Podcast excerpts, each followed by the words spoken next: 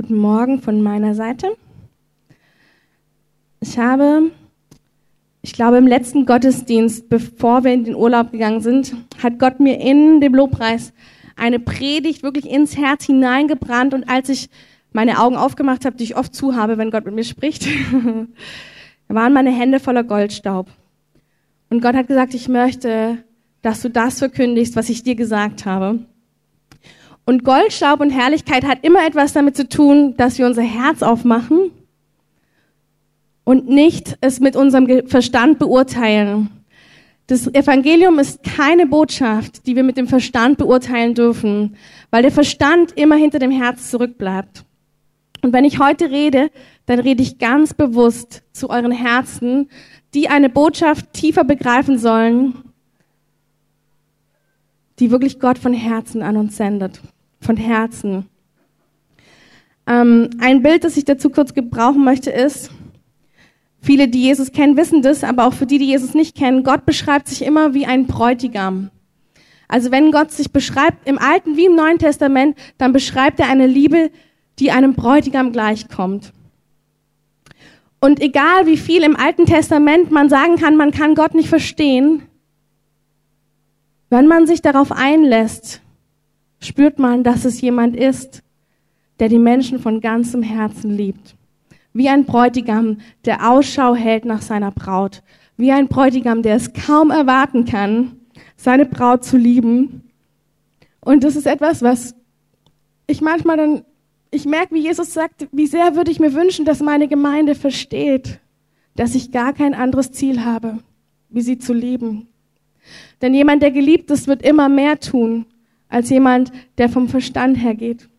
Und manchmal, wenn ich mit Jesus zu Hause bin, dann spüre ich, dass er einfach nur kommt und sagt, spürst du, wie bedingungslos das ist, was ich für dich habe? Spürst du, dass es nichts gibt, was dich in meinen Augen kleiner machen könnte? was sich in meinen Augen entwerten könnte. Und manchmal, und das ist die Kunst daran, dann halte ich das aus und sage, Jesus, mehr. Und dann, dann, dann lasse ich diese Worte, die so bedingungslos sind, die so nicht dieser Welt entsprechen, in mein Herz hinein. Und ich spüre so einen Ruf des Bräutigams. Wer lässt es zu, umsonst geliebt zu sein? Wer lässt es zu, dass die Werke vor ihm nicht bestehen können. Es heißt in der Bibel, dass Gott durch die ganze Erde geht und er sucht diejenigen, die treu zu ihm stehen. Er sucht diejenigen, deren Herzen nach ihm rufen. Und ich habe das vor Jahren, da waren wir im Urlaub, da habe ich zu Christoph gesagt, ich empfinde, dass eine Zeit angebrochen ist, wo Gott diese Menschen wirklich durch die ganze Erde sucht, wo er sagt, wer sind diese, die selbst wenn die Finsternis groß wird, an meinem Wort bleiben? Wer sind diese, die selbst wenn die Finsternis kommt, sich festhalten mit allem, was sie sind und sagen, diesem Gott, dem will ich gehören? Und sowas ist eine, es ist nicht etwas, was von den Taten her bestimmt wird, sondern es ist ein Herz, das er sucht. Er sucht ein Herz. Er sucht dein Herz. Und ich möchte mit uns zusammen heute eine, eine Herzensreise anschauen. Wie kann dein Herz ihm ganz gehören? Wie kann alles, was zwischen dir und ihm ist, weggebrannt werden? Und wie kann er dieser Bräutigam für dich werden, den du nicht mit deinem Verstand begriffen hast, sondern in deinem Herzen regiert? Wie kann er das werden? Ich fange mit euch an. Johannes 8. Ich lese euch die Geschichte vor. Frühmorgens aber kam er wieder in den Tempel und alles Volk kam zu ihm. Und er setzte sich und lehrte sie. Die Schriftgelehrten und die Pharisäer aber bringen eine Frau, die beim Ehebruch ergriffen worden war, und stellen sie in die Mitte und sagen zu ihm, Lehrer, diese Frau ist auf frischer Tat beim Ehebruch ergriffen worden. In dem Gesetz aber hat uns Mose geboten, solche zu steinigen. Du nun, was sagst du? Dies aber sagten sie, ihn zu versuchen, damit sie etwas hätten, um ihn anzuklagen. Jesus aber bückte sich nieder und schrieb mit dem Finger auf die Erde. Als sie aber fortfuhren, ihn zu fragen, richtete er sich auf und sprach zu ihnen, Wer von euch ohne Sünde ist, werfe als erster einen Stein auf sie. Und wieder bückte er sich nieder und schrieb auf die Erde. Als sie aber dies hörten, gingen sie einer nach dem anderen hinaus, angefangen von den Älteren, und er wurde allein gelassen mit der Frau, die in der Mitte stand.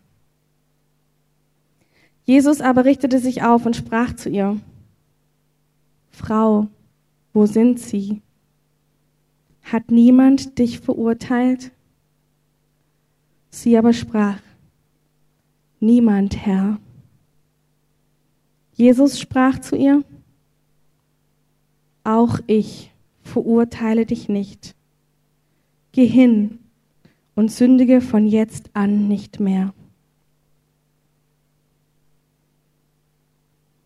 Wenn man die Geschichte liest, dann ist man irgendwie doch innerlich zerrissen.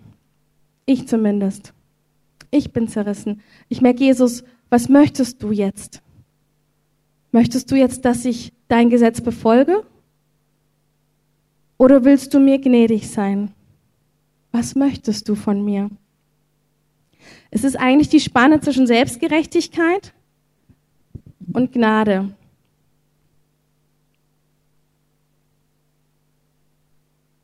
Ich versuche heute, dass wir das so verstehen, dass uns klar wird, was eigentlich geschieht in dieser Geschichte und was eigentlich befähigt in unserem Leben, an dieses sündlose Leben hinzukommen.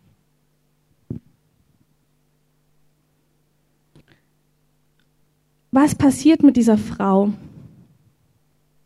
Ich glaube, ehrlich gesagt, dass sie sich eh schon geschämt hat.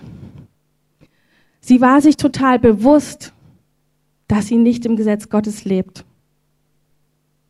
Sie war sich so bewusst, aber sie hat keinen Ausweg gefunden.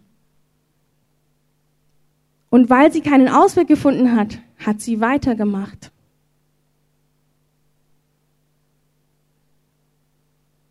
Jesus weiß, dass diese Frau in ihrem Herzen das gar nicht möchte.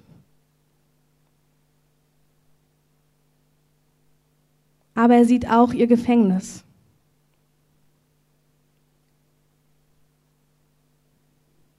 Was passiert? Ich übersetze es mal auf unsere heutige Zeit. Heute gibt es keine Pharisäer mehr, die uns da in die Mitte ziehen. Heute ist es das Gesetz Gottes, das uns verurteilt in unserem Herzen. Gottes Gesetz in unserem Herzen schleift uns ständig in die Mitte, so wie diese Frau. Sie wird in die Mitte geschleift. Und hier ist jetzt unser Gewissen. Und obwohl wir das nicht wahrhaben, wirft unser Gewissen ständig Steine auf uns und tötet das neue Leben. Das heißt, diese Geschichte zeigt etwas, was wir, obwohl wir im neuen Bund sind, ganz oft erleben. Wir alle, weil wir Gottes Herrlichkeit schon mal geschmeckt haben, spüren, dass wir Sünder sind. Wir alle spüren eigentlich, dass wir fehlen am Gesetz. Wir alle spüren das. Und dann passiert es, dass wir eigentlich permanent unter diesen Steinen getroffen werden. Du hast schon wieder gelogen. Du hast schon wieder meinen Namen nicht geheiligt. So ist ja das Gesetz. Das Gesetz sagt, heilige den Namen oder du sollst keinen anderen Gott haben. Wenn wir alle ehrlich sind, hängen wir alle irgendwo noch an Götzen fest. Irgendwas in unserem Leben, was wichtiger ist als Gott. Keiner von uns will das. Keiner. Und jetzt passiert es, dass unser Gewissen uns in diese Mitte zieht. Jetzt stehen wir nicht vor den Menschen. Wir stehen vor uns selbst und das ist manchmal viel schlimmer. Wir stehen vor uns selbst und wir sehen das plötzlich. Wir sehen, Jesus, ich liebe dich so sehr. Aber ich bin nicht die Person, die dich wirklich ehrt. Ich bin nicht die Person, die dir das gibt, was du verdient hast, Jesus. Du hast komplette Hingabe verdient. Du hast komplettes verdient und du stehst dort und siehst im Licht von Jesus Ich bin das einfach nicht. Ich war, als ich in der Bibelschule war, ähm, weiß ich noch ganz genau, da haben wir uns so verabredet, da kam The Passion neu raus im Kino. Und ich habe mich mit Freunden verabredet, jetzt gucken wir Passion, das wird richtig gut. Und es war auch richtig gut. Ich habe geheult und geheult und ich habe diesen Preis von Jesus an diesem Abend so sehr verstanden. Ich habe verstanden, als er an diesem Block, ich weiß nicht, als genau festgebunden war, dass kein einziger Schlag auf ihn gekommen ist, ohne dass er nicht Ja dazu gesagt hat. Und dann habe ich in dem Film gesehen, und das fand ich so schön dargestellt, wie teuer die Sünde war, weil er lag schon am Boden und dann hat, sagen die Römer, jetzt musst du aufhören, sonst stirbt er. Und Jesus ist an diesem Boden und es ist so eine ergreifende Szene. Und er hat eigentlich keine Kraft mehr. Und es ist, so kommt es mir vor, wenn ich den Film sehe, als ob der Heilige Geist ihm zuflüstert, die Sünde ist noch nicht bezahlt. Steh auf, geliebter Sohn. Es ist teurer. Es ist teurer. Und dann, und das ist so eine bewegende Szene, gucken ihn alle Römer an, weil er steht auf mit seiner letzten Kraft, die er noch hat. Total unmöglich. Und jeder weiß, dass er sich jetzt selbst das Todesurteil gesprochen hat. Jetzt weiß jeder, Jetzt wird er richtig geschlagen. Jetzt wird er so geschlagen. Die waren so erbarmungslos, diese Römer. Die waren erbarmungslos. Aber was ich nach diesem Film nochmal, ich saß da nur heulen und habe gesagt, Jesus, wie viel wert bin ich dir? Das ist unglaublich. Jeden dieser Schläge für mich, für mich ganz allein. Und am nächsten Tag wäre Frühgebet gewesen, um 6 Uhr oder so in der Bibelschule. Und ich habe gesagt, und morgen gehe ich dorthin morgen bin ich bei diesem Frühgebet, weil du bist es wert. Dann waren fünf Stunden um, ich hatte geschlafen und dann bin ich aufgewacht und habe mich wieder umgedreht und habe gesagt, Jesus, das hat mich total traurig gemacht, weil ich doch wusste, er ist es doch wert. Und ich hatte doch gerade fünf Stunden davor gespürt, wie viel Wert er hat, wie viel er mir Wert zuspricht. Ich hatte das alles gespürt. Und nicht Jesus hat mich in die Mitte gezogen und den Stein auf mich geworfen. Aber ich, ich war so traurig. Ich war so traurig darüber, dass ich diesem Jesus nicht alles geben kann. Ich war so traurig darüber, dass mein Herz so träge ist, so ihm nicht gibt, was ihm gehört, so nicht die ist. Ich wusste ja, dass ich irgendwie noch nicht begriffen haben muss, wie viel er wert ist, sonst wäre ich ja aufgestanden. Und mein Herz war immer wieder dabei zu sagen, Jesus, ich liebe dich so sehr. Wann endlich wird mein Herz und meine Tat übereinstimmen? Wann endlich wird das eins werden, was dir schon längst gehört? Wann wird nicht nur mein Herz dich lieben, sondern meine Hände und meine Füße und alles, was ich bin. Und dieser Schrei hat mich so verzerrt, dieses Gefühl, Jesus, du bist so viel mehr wert. Du bist so viel mehr wert. Und dann habe ich immer wieder, wenn ich mich in die Mitte gezogen habe, gehört, wie der Heilige Geist ganz leise zu mir gesagt hat, du gehörst nicht in diese Mitte. Du gehörst an mein Herz. Du gehörst an mein Herz.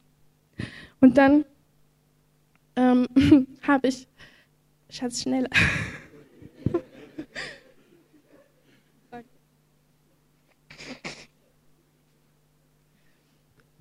Und dann habe ich, habe ich einfach so erlebt, wie wenn die Steine fliegen sollten, wie Jesus mich immer sanft in seine Arme gezogen hat und gesagt hat, weißt du, Solange du mir das so ausdrückst, weiß ich, wie sehr du mich liebst.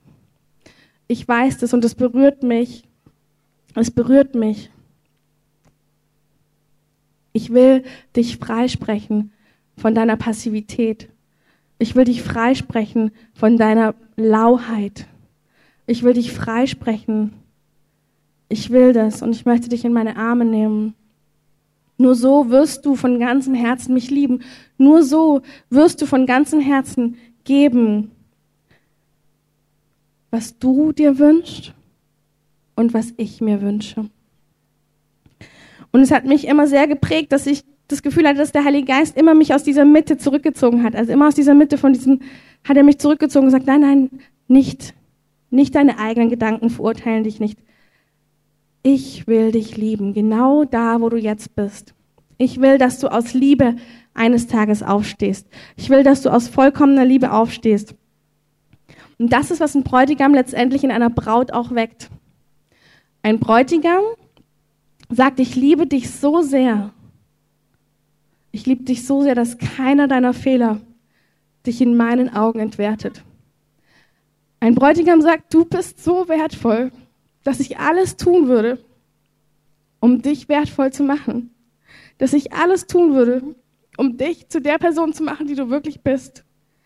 Und dieses Ding, dass der Bräutigam so sehr sehnt danach, dass wir von dieser Liebe trinken, diese Liebe, die sagt, ich will doch dich haben. Ich will doch dich haben.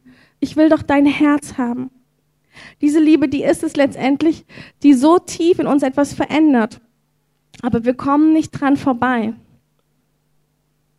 hinzugucken, wenn die Steine fliegen wollen. Wir kommen nicht dran vorbei, uns selbst zu enttarnen. Wir kommen nicht dran vorbei. Wir müssen den Mut haben, alles stehen und liegen zu lassen, wenn die Steine fliegen. Ich meine es ernst. Ich meine, ich bin Mutter, aber auch überall. Also dann geh auf die Toilette, wenn du bei der Arbeit bist. Wenn du merkst, dass die Steine fliegen, ist es Zeit, ins Verborgene zu gehen mit Jesus. Wenn du merkst, dass die Steine dich verdammen wollen, wenn sie dich treffen, du hast keine andere Wahl, als jetzt ins Verborgene zu gehen. Fünf Minuten reichen, das verspreche ich dir, aber sie reichen, um das Herz für diesen Moment zurückzubringen zu dem, der dich wirklich frei machen kann. Und ich beschreibe das an der Stelle kurz, weil ich wirklich merke, das ist so ein Schlüssel, den wir, der ist so einfach und doch benutzen wir ihn nicht. Wenn du merkst, dass dein Gewissen dich verurteilt, dann geh in dein Kämmerchen oder wo auch immer du bist und wirklich, Gott entehrt die Toilette nicht. Ich habe das so oft auf der Toilette gemacht. habe ich die Badtür zugeschlossen und wenn die Kinder gerufen haben, gesagt, jetzt nicht. und habe quasi ähm, gemerkt, okay, über was muss ich jetzt nachdenken? Und dann habe ich das gemacht. Und das möchte ich, das ist so individuell. Und doch hat es, ich sag mal kurz, wie ich das machen würde. Aber ihr müsst euren individuellen Zugang finden. Aber es geht darum, dass Jesus genau jetzt zu dir spricht, wie zu dieser Frau. Auch ich verurteile dich nicht. Und das Besondere in dieser Stelle von Johannes 8 ist, dass er in die Augen schaut. In die Augen schauen heißt immer, ich gebe jemandem Würde.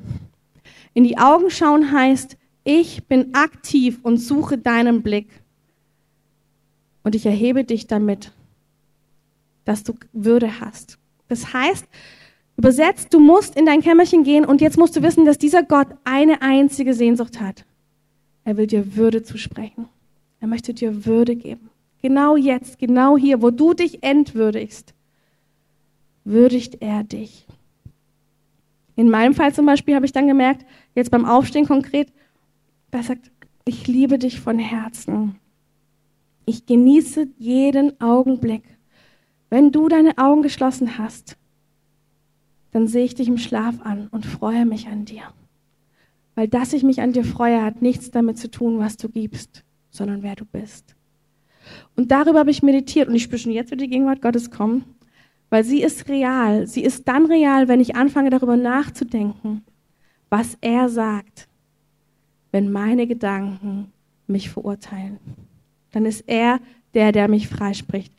Und zwar ist es für jeden etwas anderes. Für mich ist es wirklich das Aufstehen also das war es für mich viele Jahre oder ich, ich bin einfach jemand, ich liebe das. Ich habe auch viele Träume von Jesus, darum denke ich auch, er liebt es auch irgendwie, dass ich schlafe.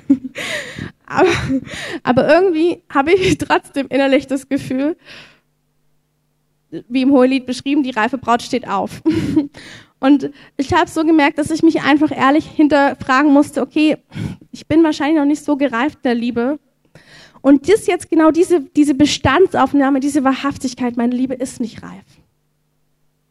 Ja, die Bestandsaufnahme darf ich und muss ich haben. Aber nicht, um mich zu verurteilen, sondern zu dem zu gehen, der jetzt sagt, ich verurteile dich nicht. Ich schaue in deine Augen und ich spreche eine Würde aus, die dir niemand nehmen kann. Nicht mal deine eigenen Gedanken, denn die sind dein größter Feind. Heutzutage, wir sind ja nicht so, aber unsere eigenen Gedanken können uns quälen und verurteilen, mehr als alles andere. Und er sagte, ich gebe dir Würde. Ich gebe dir Würde. Ich schaue in deine Augen. Ich möchte euch bitten, das wirklich in euer Herz aufzunehmen, auch diesen Blick zu üben. Ich habe das jetzt gerade von einem katholischen Geistlichen gehört und ich war total beeindruckt, weil ich das so schön finde, dass der Geist Gottes das Gleiche überall macht. Ich bewusst setze mich dem Blick Gottes aus. Also ich bewusst stelle mir vor, wie er mich anblickt. Der hat übrigens sehr schöne Augen. Ich glaube, ich habe noch nicht alles von ihm gesehen, aber sie sind wunderschön. Und wenn ich unter diesen Augen bin, dann schmelze ich förmlich dahin und das ist wunderschön. Es sind diese Augen, die mir Würde geben, aber die auch die reinsten Augen sind. Das ist die reinste Quelle von Liebe. Sie ist so bedingungslos, sie ist so rein, sie ist so fantastisch. Übrigens, danke Tina für dein Wort, das fand ich sehr schön. Ich glaube nämlich wirklich, dass gerade Väter oder auch Männer, auch Frauen, aber auch die, wirklich, die wollen, die müssen stark sein in der Welt. Und wie schön ist es, einen Jesus zu finden, der sagt, bei mir bist du einfach würdig. Du hast nichts geleistet, du hast keine Verantwortung getragen, aber bei mir bekommst du Würde. Das gilt auch für die Frauen, aber ich fand das Wort von Tina auch schön für die Männer. Alle. Achso. Oh, Entschuldigung, Anna, Anna Kilian. oh, ja, genau. Also, das Wort ist wirklich schön und es hat wirklich damit zu tun, dass wir heutzutage, wir sind unter einem gesellschaftlichen Joch. Schneller, höher, besser, weiter, schöner sowieso. Unerfüllbar. Und dann kommt Jesus, der dir einfach mal schon beim Aufwachen sagt, du, du heute Morgen gefällst mir. Du heute Morgen hast Würde bekommen von mir. Du heute Morgen, ganz toll, dass du liegen geblieben bist. Ich liebe dich umsonst. Ich liebe dich von ganzem Herzen. Und das ist mir so mein Anliegen, dass wir merken, diese Würde, die braucht es wirklich. Die braucht es. Und wir müssen diesem Gott erlauben, dass er uns umsonst lieben darf. Das klingt so einfach, aber es ist nicht einfach. Nichts in dieser Welt ist schwieriger, wie sich umsonst lieben zu lassen. Es ist nicht schwieriger, als beim Aufwachen darüber zu meditieren, dass er gerade jetzt absolutes Wohlgefallen an mir hat. Dass er gerade jetzt, vielleicht hast du sogar verschlafen, nimm dir trotzdem die fünf Minuten und denk darüber nach, dass er sagt, fantastisch, dass du du bist. Fantastisch, dass du von mir so gut gemacht worden bist. Fantastisch. Das ist etwas, was ich mit euch beschreiben wollte. Und zwar hat der Basti letzte Woche sehr, sehr schön über das Reich Gottes Trachten gepredigt. Ähm, vielen Dank, Basti. Übrigens, ich liebe deine Duden-Ausformulierungen. äh, liebe ich total. Ich bin so nicht, aber ich finde es total toll, im Duden nachzuschlagen, was es bedeutet. Und er hat gesagt, Trachten bedeutet eigentlich alles hinter sich lassen für eine Sache, etwas wirklich verfolgen, etwas wirklich haben wollen um jeden Preis. Und er hat so beschrieben, dass wir nach dem Reich Gottes trachten sollen. Und jetzt ist wieder genau das Ding. Obwohl wir das alle wollen, warum tun wir es eigentlich nicht? Ich habe dazu jetzt mal in der Bibel zwei Menschen rausgesucht, die es getan haben und wollte anhand von denen rausfinden, warum die wiederum aber Gott so nach Gott getrachtet haben. Warum haben die eigentlich alles hinter sich gelassen für diesen Gott, für dieses Reich? Und wenn ihr eine Bibel dabei habt, schlagt mal auf Genesis 5, 24. Das ist in einer Zeit, wo ganz viel Finsternis auch war. Also die Leute waren total pervers, verkehrtes Geschlecht. Sie haben nichts, keine Ordnung Gottes eingehalten, nichts. Es war alles wirr und durcheinander. Und in diesem, in dieser Zeit gab es einen Mann, der hieß Henoch. Und ich lese euch mal vor, was über ihn drin steht. Und Henoch wandelte mit Gott. Und er war nicht mehr da, denn Gott nahm ihn hinweg. Dann habe ich noch eine andere Übersetzung. Henoch hat in enger Verbindung mit Gott gelebt.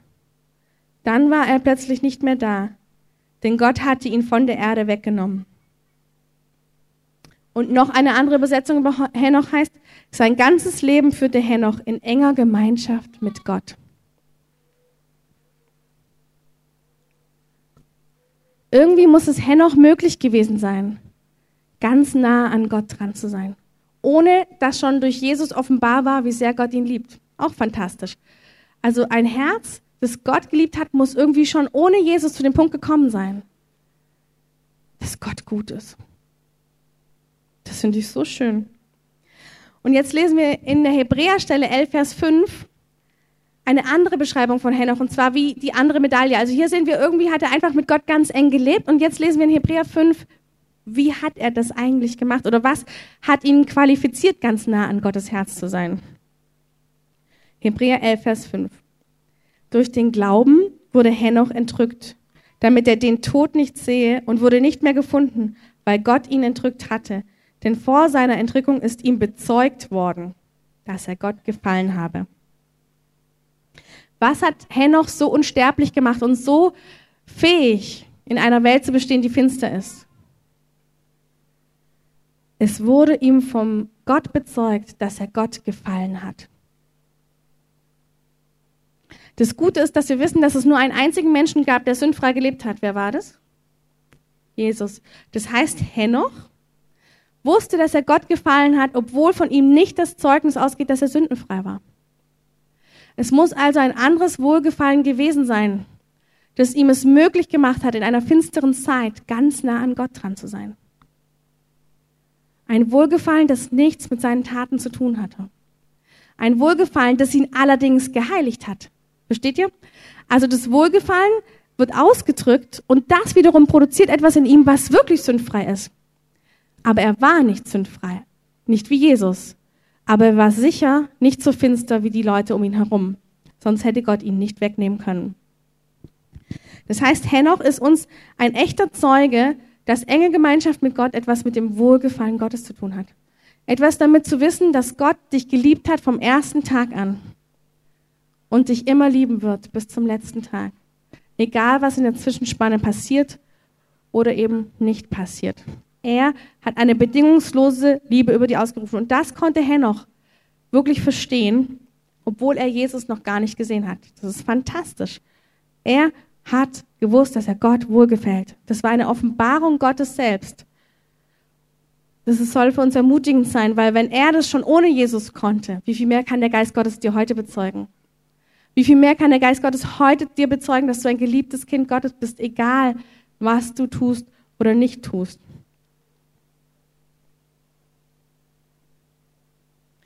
Jetzt möchte ich aber zu unserem besten Beispiel gehen.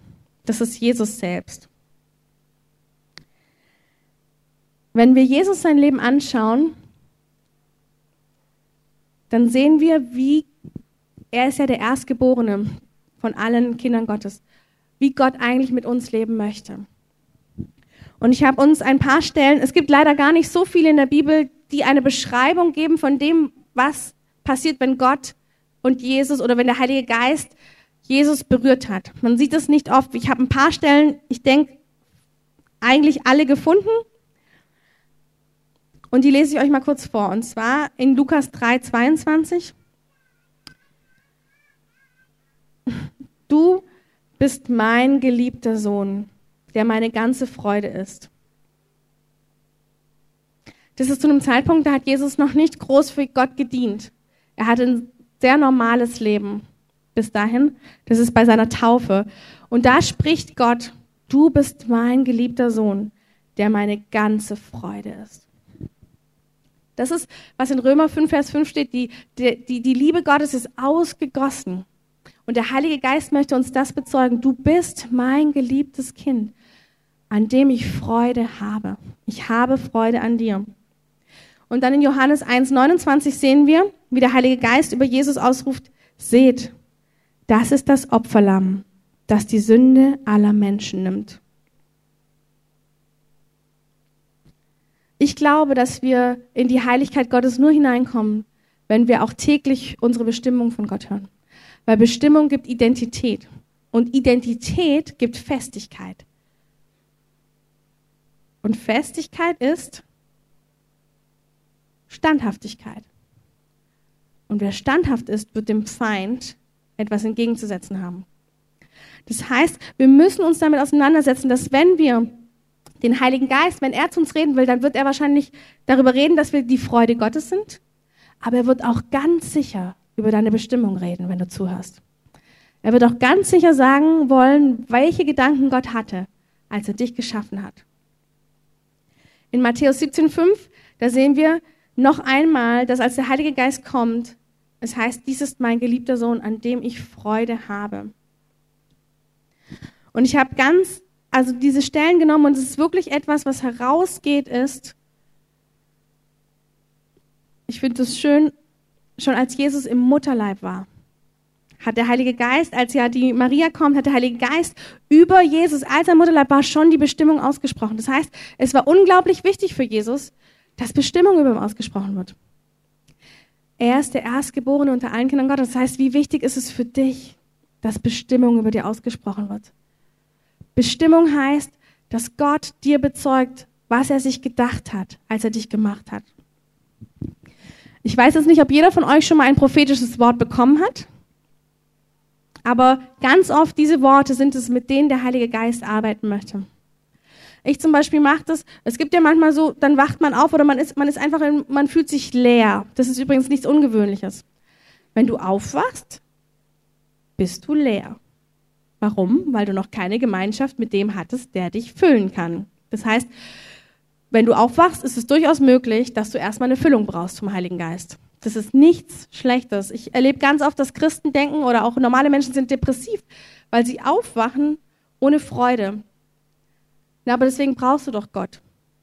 Also Gott hat dich ja geschaffen, damit du ihn brauchst, damit du alles in deinem Leben hast, was es braucht. Das heißt, wenn du aufwachst, darfst du erstmal wirklich davon ausgehen, du bist leer. Du brauchst jetzt den Vater. Du brauchst jetzt den Heiligen Geist. Und was möchte der jetzt machen? Der möchte die Worte in dein Herz sprechen, die über dir gesprochen sind, schon von Anbeginn der Welt. Egal, was du getan hast, egal, was ist, er hat Worte, die über deinem Leben sind, die er erfüllen möchte, aber die er auch dir zusprechen möchte. Ich mache das zum Beispiel so, also das Wort, das mich am meisten liebe, nehme ich natürlich. ähm, zum Beispiel mich spricht total an, dass ähm, Jesus zu mir schon ganz oft gesagt hat, dass er mich zum Licht für die Völker machen möchte.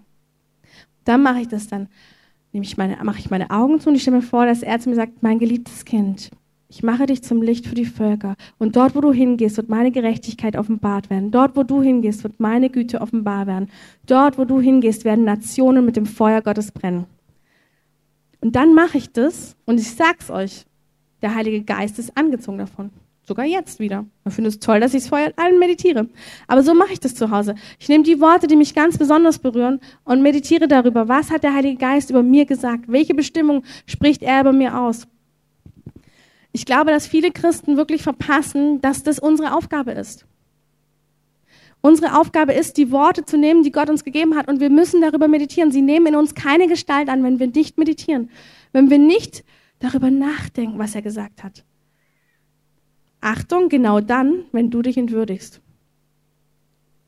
Genau dann, wenn der Stein fliegen will. Was wird passieren, wenn du das Gegenteil tust? Wenn du dir genau in dem Moment vorstellst, nein, nein, warte mal. Du wirst mich zum Licht für die Völker machen. Du bist es, der seine Gerechtigkeit durch mich offenbaren wird. Du bist es, den ich verehren werde. Du bist es. Wisst ihr, was dann passiert? Dann zerbricht das Joch des Gesetzes in zwei. Und dann kommen wir in diese Liebesbeziehung zu Jesus. Weil dann ist es wirklich umsonst. Dann ist meine Bestimmung umsonst und dann ist auch die Liebe umsonst.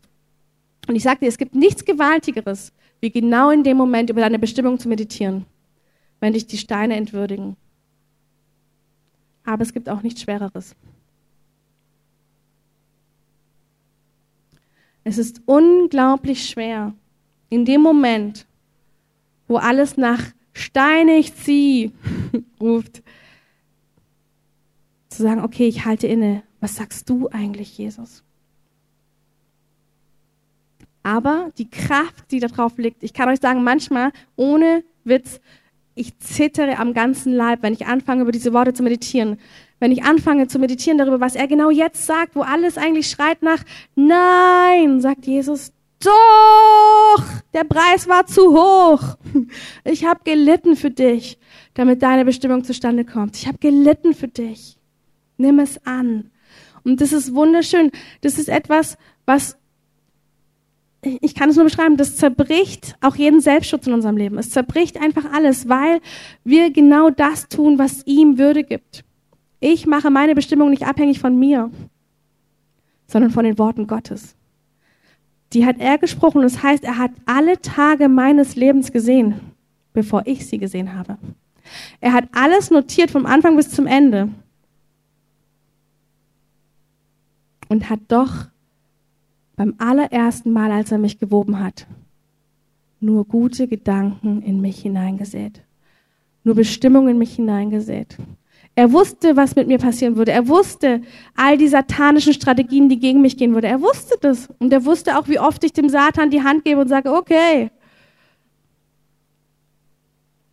Aber er wusste noch mehr, dass ich ihn von ganzem Herzen lieben würde, würde meine Bestimmung nicht von mir selbst abhängen und würde die Liebe, die ich in meinem Herzen trage, nichts mit mir zu tun haben. Liebespaare starten oft ganz glücklich, weil sie noch wissen, dass sie einander gefallen. Kennt ihr das? Da ist das Herz jubelt und schreit und man fühlt sich irgendwie nur in diesem Gefühl von, ich will eigentlich gar nicht einschlafen, weil es so schön ist. Und da wollte ich noch nicht schlafen, weil man das Gefühl hat, ich will gar nicht schlafen. Jede Sekunde ist viel zu schön und jede, alles ist einfach nur aufregend. Es ist wunderschön. Ich will nicht schlafen. Und so ist es auch mit Jesus in der ersten Liebe. Es ist so aufregend, umsonst geliebt zu werden. Es ist so aufregend zu merken, dass dieser Gott, der die ganze Welt zusammenhält, mich im Blick hat. Es ist so aufregend zu spüren, dass ich in einem Plan von Gott drin bin. Es ist so aufregend am Anfang. Man, man denkt sich, was habe ich alles verpasst? Man will alles auf einmal nachholen. Man, ähm, man ist einfach nur wirklich verliebt. Und dann ganz oft leider merkt man nicht, wenn die ersten Steine fliegen.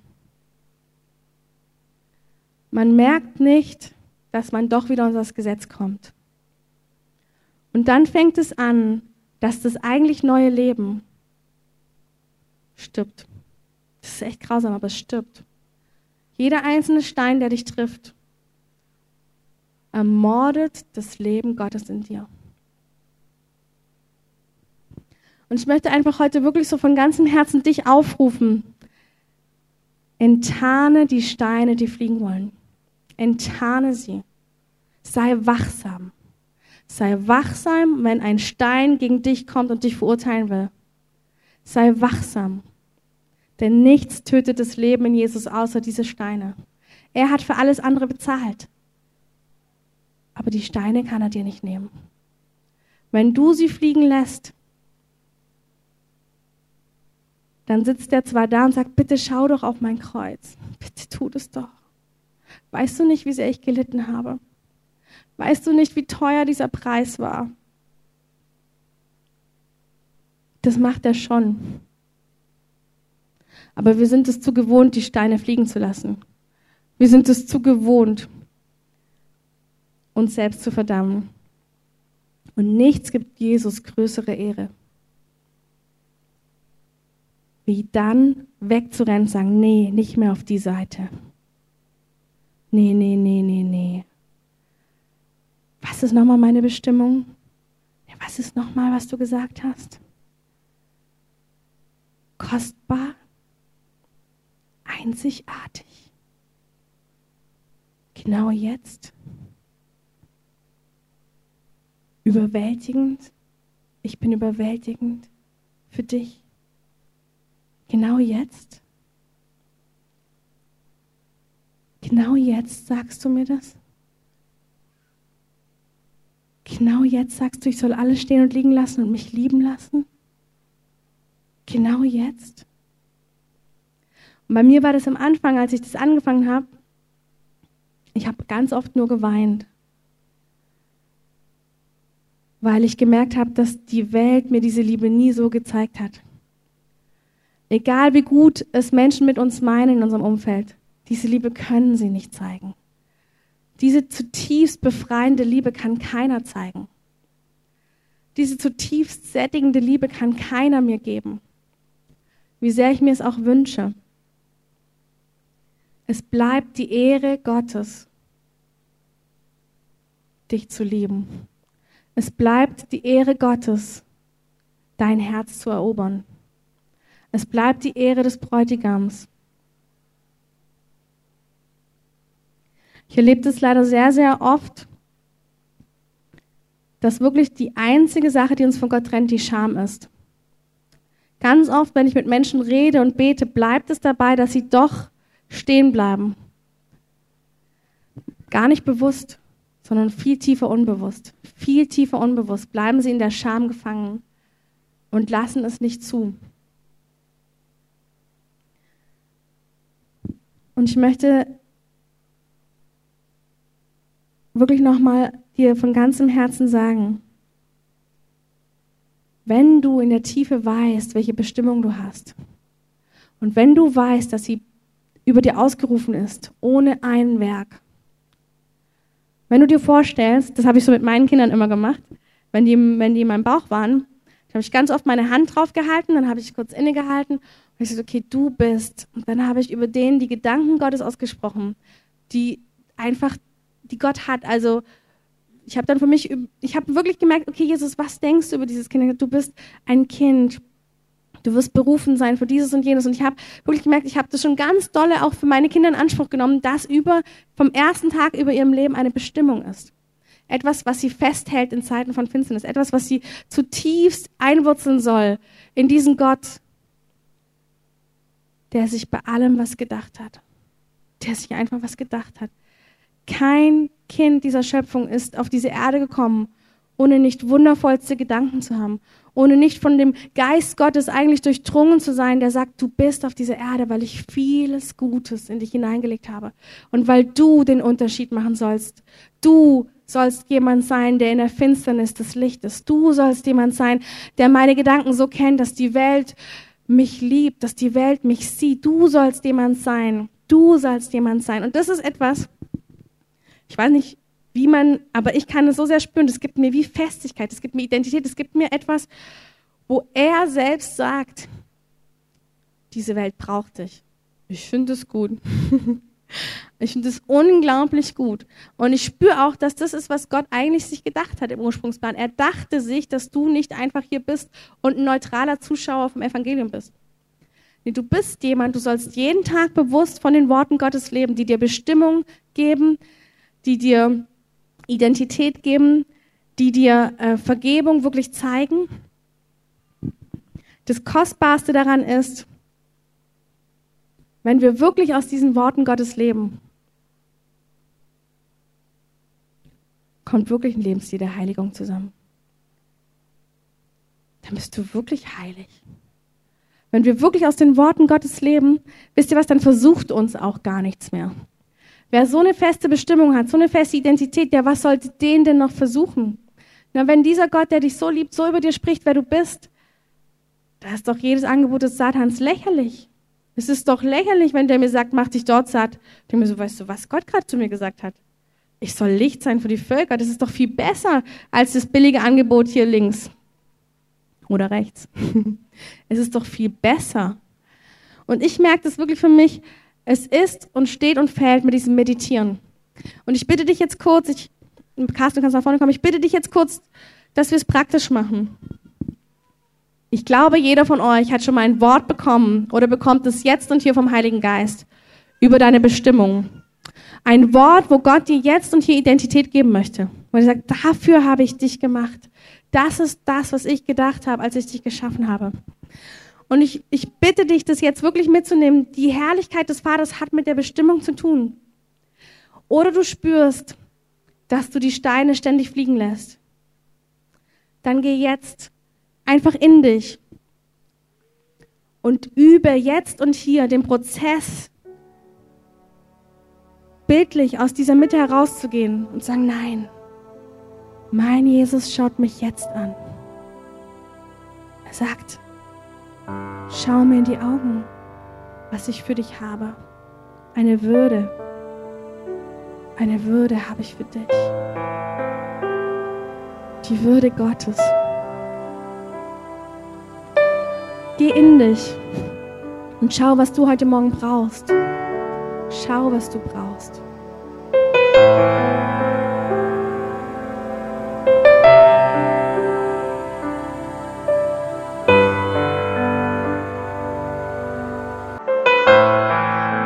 Jetzt in Jesu Namen jede Scham. Ich sage, dass du in der nächsten Woche die, Sta die Steine enttarnen kannst.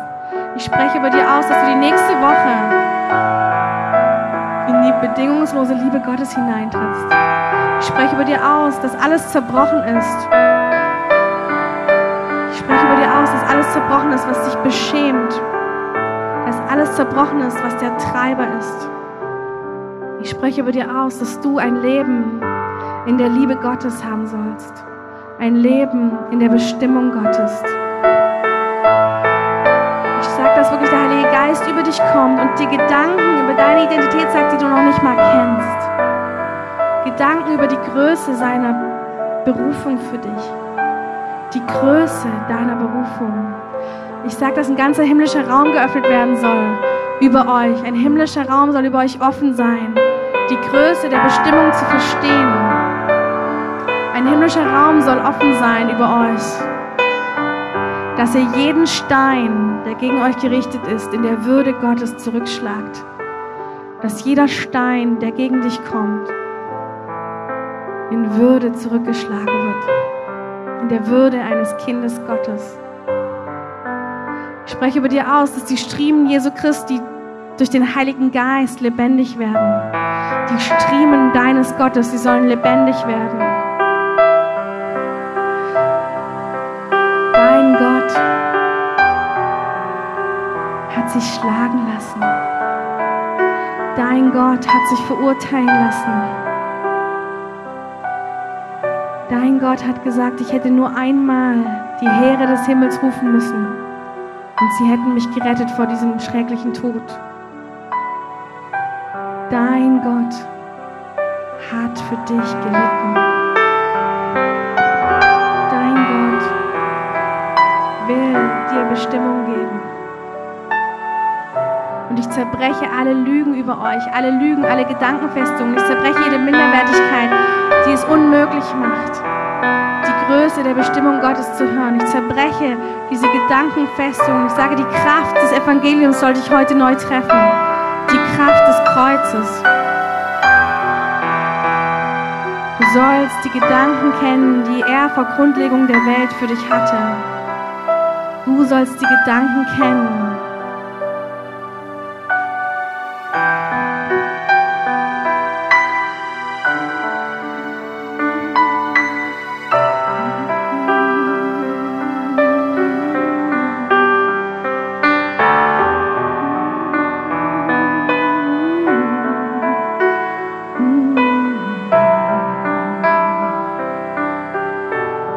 Spüre so vereinzelt, dass so interessanterweise ein Stein ist gar nicht Sünde, sondern ein Stein ist, das heißt du doch nicht. Doch nicht mit dir hat der Herr was Großes vor. Doch nicht mit dir. Und der Herr sagt, doch mit dir. Enttarne diesen Stein, der dich klein macht. Enttarne diesen Stein, der dich immer wieder zurückziehen will. Enttarne diesen Stein, denn es gibt nichts Mächtigeres, als die Größe der eigenen Bestimmung zu hören. Es gibt nichts Sättigenderes, als zu hören, was er sich gedacht hat. Es gibt nichts Belebenderes, als zu hören, was er sich gedacht hat. Wenn du das bist mit diesem Stein, der sich denkt, Gott hat mit mir nichts Großes vor, heb deine Hände jetzt und lass das Joch zerbrechen. Der Herr zerbricht jetzt die Jochs. Der Herr zerbricht diese Minderwertigkeit. Er zerbricht diese ganze verfluchte Minderwertigkeit, die nichts hervorbringt außer Gesetz. Nein, nein, seine Gedanken haben nichts durch, sie haben nichts mit dir zu tun. Es sind seine Gedanken. Es sind seine Gedanken. Es sind seine Gedanken. Wir zerbrechen dieses Joch der Minderwertigkeit. Wir zerbrechen dieses Joch. Du bist umsonst berufen. Deine Bestimmung ist durch ihn in dein Leben gekommen. Und deine Bestimmung wird durch ihn vollendet werden. Deine Bestimmung wird durch ihn vollendet werden. Durch ihn selbst, der dich geliebt hat. Durch ihn selbst, der dich berufen hat. Durch ihn selbst wird alles zustande kommen.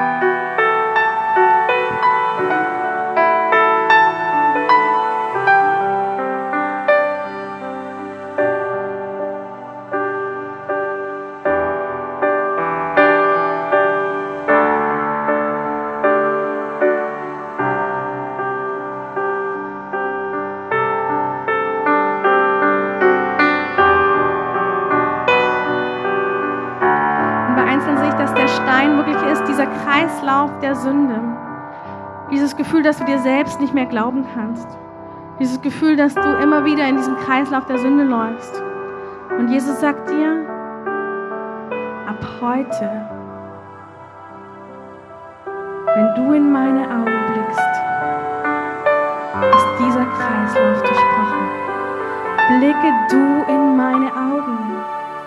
Blicke du in meine Augen. Blicke du in diese Augen, dich lieben. Die dich lieben. Blicke du in diese Augen, die dir Würde geben, wenn du dich entwürdigst. Ich, ich höre dieses Wort Selbsthass. Sehe, wie der Herr sagt, da wo du dich selber hasst, da wo du dich selber hasst, wo du nie mit dir zufrieden bist, wo du dich selber hasst, sieh in meine Augen. Wenn die Gedanken des Selbsthasses kommen, dann ist es nicht zu spät, dann ist es genau richtig. Dann ist es genau richtig. Lass dir erst mal sagen, was du denkst, um dann zu Jesus zu gehen, der sagt, weißt du was? Egal wie oft du dich hast, ich liebe dich. Ich liebe dich. Ich liebe dich. Ich liebe dich. Ich liebe dich. Ich liebe dich.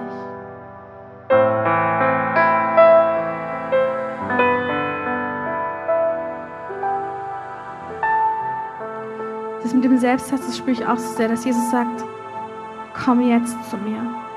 Ich möchte dich spüren lassen. Ich möchte dich spüren lassen, wie es sich anfühlt,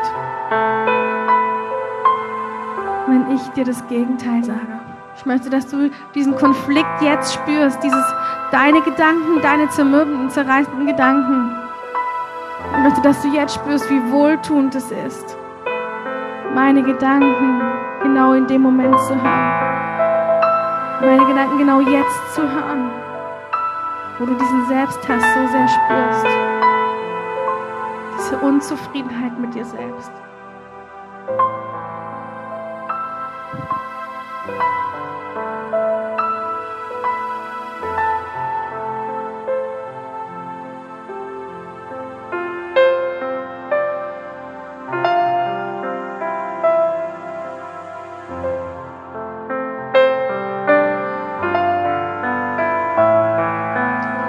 Ich spüre gerade, der Heilige Geist ist sehr stark auf dem Fokus von Demut.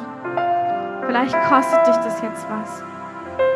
Aber es kann so befreiend sein. Einfach wenn du spürst, dass es irgendwelche Steine gibt, irgendetwas, was gegen dich kommt, komm nach vorne jetzt. Der Heilige Geist liebt die Demut, er liebt sein Volk zu retten. Aber er sagt, du musst und du kannst dein scheinbares Gesicht verlieren, weil in meinem Angesicht wird dein Gesicht viel mehr leuchten als in deinem Gesicht. Ich spüre, wie der Heilige Geist sagt, komm, komm mein Volk, lass trinken, trinke. Lass es zu, lass es zu, lass es zu. Lass es zu, dass ich dir eine Würde schenke. Lass es zu, dass ich dir eine neue Würde schenke. Lass es zu. Lass es zu, mein Kind. Lass es zu, mein Kind. Ich liebe dich so sehr. Ich liebe dich so sehr, mein Kind. Ich liebe dich so sehr, mein Kind. Ich liebe dich so sehr, mein Kind. Und nichts wünsche ich mir mehr, wie das Joch zu zerbrechen. Das Joch des Selbsthasses. Das Joch. Ich möchte dir sagen, dass die Steine dich nicht mehr treffen dürfen. Ich möchte es dir hier und jetzt sagen. Ich möchte dir sagen, dass diese Steine nicht von mir sind. Ich möchte dir sagen, dass es dein neues Leben tötet. Dass es alles tötet, alles tötet, alles tötet, mein Kind.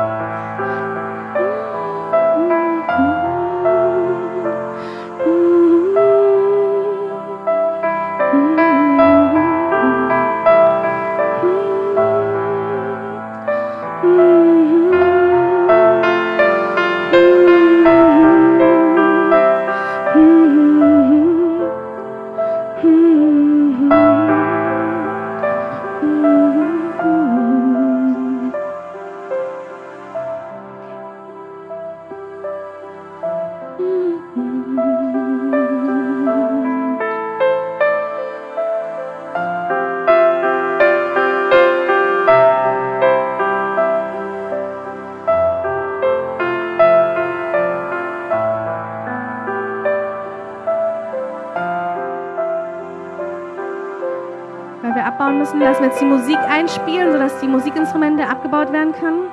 Aber bleibt unter dieser Heiligkeit. Der Heilige Geist kommt und man, der Heilige Geist, der macht jetzt Dinge. Der macht jetzt Dinge. Der sagt dir, dass er dir das Gefühl geben will, was du zu Hause brauchst. Das Gefühl, das du brauchst. Das Gefühl, wenn er dir Würde gibt. Das Gefühl, wenn dich, du dich selbst verdammst, aber er dir Würde schenkt. Dieses Gefühl, das Gefühl, das Gefühl ist ein einzigartiges Gefühl, wenn seine Augen dich anblicken. Wenn seine Augen dich anblicken.